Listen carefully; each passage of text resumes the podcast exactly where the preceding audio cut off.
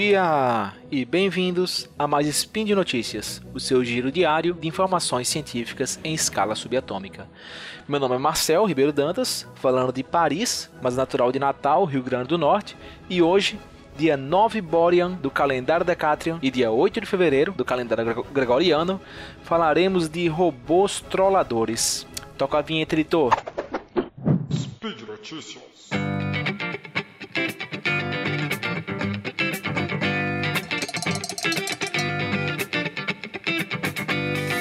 Existe um robô no mercado construído pela empresa japonesa SoftBank que costuma ser colocado em museus, aeroportos, estabelecimentos, com a função de ser útil aos indivíduos que por ali passarem. Como assim? Tirando dúvidas, dando orientações sobre a região, sobre estabelecimentos, sobre produtos, enfim. De posse de um desses robôs, pesquisadores da Universidade Americana Carnegie Mellon o reprogramou para, em vez de ser gentil, ele ser ofensivo e grosseiro. E aí a questão é essa: será que nós nos sentimos ofendidos ou desconfortáveis ao sermos agredidos por uma máquina? Essa era a dúvida que os pesquisadores tinham. A ideia é que as pessoas jogassem um joguinho, um tablet, contra o robô que estava sentado à sua frente. E ao longo da partida, o robô iria ofender o outro jogador, ia ficar chateando, iria alfinetar. Então o robô falaria tipo: Ah, eu sou obrigado a dizer que você é um péssimo jogador. Ou então, seu jogo ficou confuso. Era um jogo competitivo, né? E ao longo da partida o robô ficava, né? Cutucando, digamos assim. Então houveram 35 partidas com indivíduos que eram antenados com novas tecnologias, eles eram conscientes de que os xingamentos eram pré-programados, estavam vindos de uma máquina. Um participante do estudo, por exemplo, falou, falou o seguinte: "Eu não gosto do que o robô está falando, mas eu sei que ele está apenas fazendo o que ele foi programado para fazer. Então eu não o culpo." Mas se sentiu desconfortável. O grupo de, de participantes do estudo foi dividido em dois aqueles que ouviram ofensas durante a partida e aqueles que não ouviram, pelo contrário, ouviram palavras de encorajamento.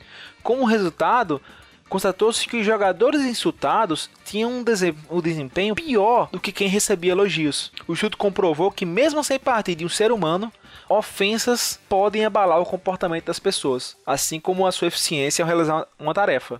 Por outro lado, o trabalho aponta que máquinas usadas para encorajar indivíduos podem ter importante papel em melhorar a saúde mental. Um ponto interessante desse trabalho, de acordo com um dos autores, o Fei Feng, é que foi um dos primeiros trabalhos nessa área onde a interação entre humano e máquina não foi de cooperação, já que nesse caso o robô ficar meio que sabotando, né, digamos assim. Talvez seja, até evidente para você que ficar perturbando, provocando alguém enquanto está fazendo uma atividade dificulta a execução dessa atividade, tira o foco. Mas até pouco tempo não havia muitos estudos confirmando esse efeito. Pesquisadores da Universidade de Connecticut, nos Estados Unidos, recrutaram 200 homens e mulheres de idade entre 18 e 35 anos para jogar partidas de Mario Kart, aquele jogo de videogame de corrida né, do Mario é, em um ambiente controlado, claro, alguns indivíduos né, iriam ouvir agressões verbais durante as partidas e outros não. Ao realizar o estudo, eles observaram tanto distrações de questão de auditiva, né, como cognitiva desses participantes que, que eram ofendidos, eram agredidos verbalmente durante as partidas. Além de notar que alguns claramente ficaram incomodados, alguns participantes claramente ficaram incomodados com as agressões que recebiam. Além, claro, da pior performance que desassociaram a distração cognitiva, responsável pelo foco. E é, engraçado, tem uma, uma hipótese no, no, campo da estética, robótica e computação gráfica chamada Vale da Estranheza, ou Uncanny Valley, também chamado de efeito do Vale da Estranheza. O efeito, inicialmente descrito pelo professor Masahiro Mori, na década de 70, diz que à medida que a aparência do robô vai ficando mais humana, a resposta emo emocional do observador humano em relação ao robô vai se tornando mais positiva e empática, até um dado ponto onde a resposta rapidamente se transforma em uma forte repulsa. Entretanto, à medida que a aparência continua a ser menos distinguível de um ser humano, começa a se aproximar demais de uma aparência do ser humano, a resposta emocional volta a ser positiva novamente e finalmente se aproxima no nível de empatia entre dois humanos reais. Se vocês pararem para pensar em um, gráfico com eixo x e y, se algum de vocês conseguir visualizar isso, é, teria uma espécie de N, onde a curva vai subindo com relação ao eixo x, ah, né, verticalmente, que significa aumento de resposta emocional positiva, até que em um determinado momento rapidamente cai e depois sobe novamente.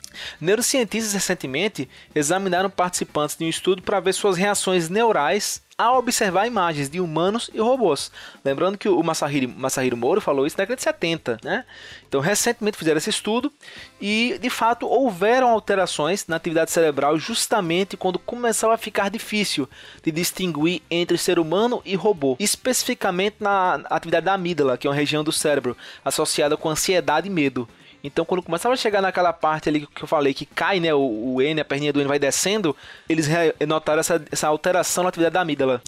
E aí eu pergunto para vocês, né? Será isso um problema quando androides começarem a circular entre nós? Se é algo comum, como todo mundo tem smartphone hoje em dia, cada um teria um Android? Supondo que a capacidade de distinção visual varia entre nós, seria isso razão para maior adoção de companheiros androides no futuro por alguns? E abominação e androidfobia por parte de outros? Muita gente que assistiu o filme Eu Robô com Will Smith deve ter se lembrado de trechos do filme ao ouvir esse episódio. Como você acha que seria no futuro? Por é, pois é, pessoal, por hoje é só.